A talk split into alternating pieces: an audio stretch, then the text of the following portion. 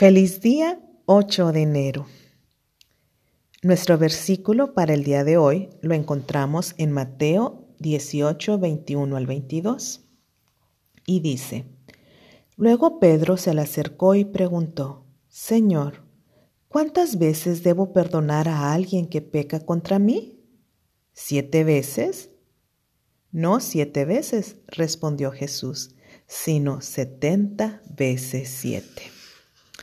Ya llevamos una semana con nuestro programa y si has hecho todos los ejercicios y, de seguro has recordado ese dolor que has vivido, pero sobre todo también has recordado a personas que te han lastimado. Quizás tú pensabas que ya habías perdonado a alguien, pero al hacer el, los ejercicios de escritura, puede que te dieras cuenta que el dolor todavía está allí. Nosotros somos personas que generalmente guardamos un registro de todas aquellas personas que nos han herido. Y no, no, importa cuántas veces nos hayan herido, la Biblia nos dice claramente algo. Debemos perdonar. A lo largo de esta semana hemos hablado sobre el amor, sobre la necesidad de perdonar y sobre cómo sobreponernos a la adversidad. Pero hay un llamado más. Ese llamado es que aprendamos las matemáticas de Dios. Y a veces, cuando uno quiere perdonar, pensamos que nomás es una vez o dos. Y Pedro fue muy generoso cuando dijo que eran siete veces, pero Jesús le dijo son setenta veces más. Y cuando uno aprende a ver a las personas como, ves la, eh, como Dios las ve, nosotros comprendemos que los pensamientos de nosotros están quizás muy distantes de los pensamientos de Dios. Porque uno puede pensar, ya perdoné a esta persona, y la podemos tratar con amabilidad y respeto en el ámbito familiar o en la iglesia o donde nos encontremos con ella. Pero cuando nos vuelven a ofender, recordamos no solamente esa ofensa de ese día, sino las todas las anteriores que hemos tenido con ella, con esa persona y podemos recordar casi toda una libreta de todas las veces que nos han ofendido. ¿Y por qué es eso? Porque no hemos realmente perdonado. Dios nos dice en Isaías 55, 8 al, 9, que los caminos eh, de Él están por encima de lo que nosotros nos pudiéramos imaginar. Y así como el cielo está tan lejos de la tierra, así son los caminos de Dios tan altos y sus pensamientos más alto que nuestros pensamientos. Por eso cuando se nos pide perdonar, Simplemente se nos pide que perdonemos más allá de lo que uno se cree capaz, y es perdonar una y otra vez. Y si realmente quieres aprender a amar como si nunca te hubieran herido, debes perdonar. Y el perdón significa perder la cuenta. Aunque a veces cuando uno está herido, en ese dolor que tenemos y lo queremos a veces guardar, esa herida puede crearnos amargura. Y el quedarnos eh, amargados es una reacción. Pero si nosotros decidimos vivir el estilo de vida del perdón, esa amargura va a salir de nuestro corazón. Dios nos llama a perdonar y en Mateo 6, 14 al 15 viene una declaración muy, muy fuerte que dice, si perdonas a los que pecan contra ti, tu Padre Celestial te perdonará a ti. Pero si te niegas a perdonar a los demás, tu Padre no perdonará tus pecados.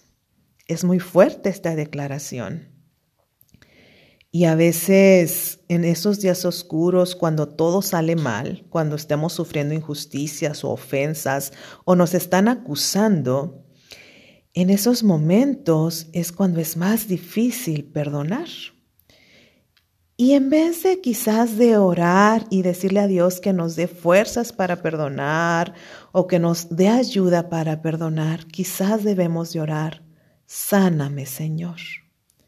Porque en esos momentos de profundo dolor necesitamos pedirle a Dios que nos sane esa parte quebrantada que está dentro de nosotros. Y solamente el gran médico, el médico divino, puede comenzar la verdadera sanidad en nuestros corazones. Y al mostrarnos esa sanidad, nosotros podemos ver distinto la situación que estamos pasando, pero solamente es cuando sentimos esa paz que nos da el toque divino y cuando decimos, sáname Señor, sana todas las partes de mí que me impiden perdonar, es cuando viene esa tranquilidad que solamente da Dios. Em, tal vez en nuestra vida hemos llegado a ese punto de aprender que la sanidad y el perdón son una misma cosa cuando se trata de restauración y de tener el corazón conforme al corazón de Dios. Así que nunca tengas miedo de ser genuino cuando hables con Dios. Y con Él hay que ser verdaderamente honestos y decir la verdad, decirle realmente lo que hay dentro de nosotros.